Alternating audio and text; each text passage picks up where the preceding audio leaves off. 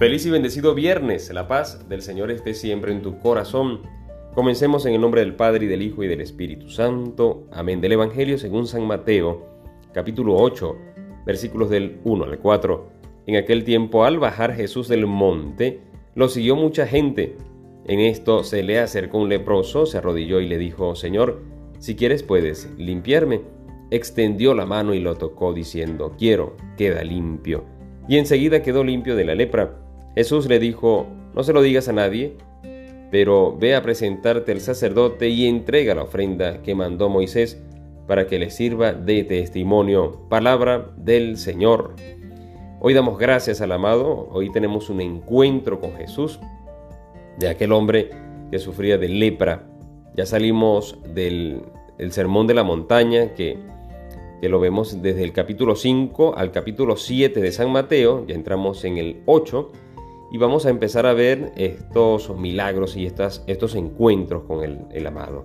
La lepra, una enfermedad que va carcomiendo nuestro cuerpo, pero también la lepra carcome nuestra vida espiritual. Hoy reconocemos que no hay enfermedad separada. Lo que yo hago con mi cuerpo lo estoy haciendo con mi alma, porque tú y yo somos hombres, eh, mujeres, cuyo cuerpo y alma están totalmente unidas, unidos. Así que es muy difícil decir, no, yo hago esto, este es mi cuerpo que está haciendo, no, no, donde tu cuerpo vaya, va tu alma. Así que toda enfermedad pega, así sea un dolor de cabeza, pega espiritualmente. ¿No te das cuenta que cuando tú dices, tienes dolor de cabeza, no quieres hacer nada, ni siquiera orar? siempre afecta nuestra vida espiritual, nuestra actividad, nuestros hábitos espirituales.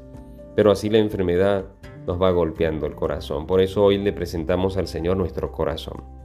Preséntale tu corazón, el mío. Vamos a presentarle el corazón de aquellas personas que, están en estos momentos necesitando y aunque estén bien salud física, de verdad llevan una gran enfermedad espiritual o viceversa.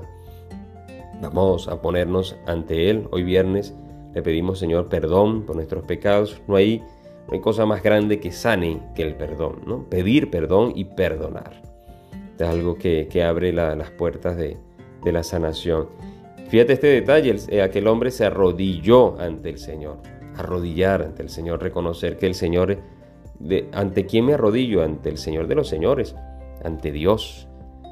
Bueno, ponernos en oración también, para que sea el Señor quien nos siga sanando.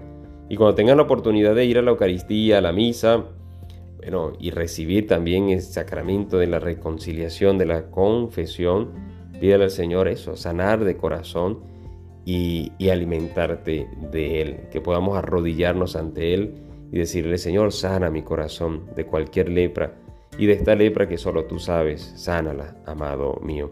Vamos a pedirle hoy, así que hoy es un viernes de sanación, todos los días son de sanación y de manera particular pedimos por nuestra sanación, para que el Señor nos sane física y espiritualmente y tengamos un corazón como el suyo.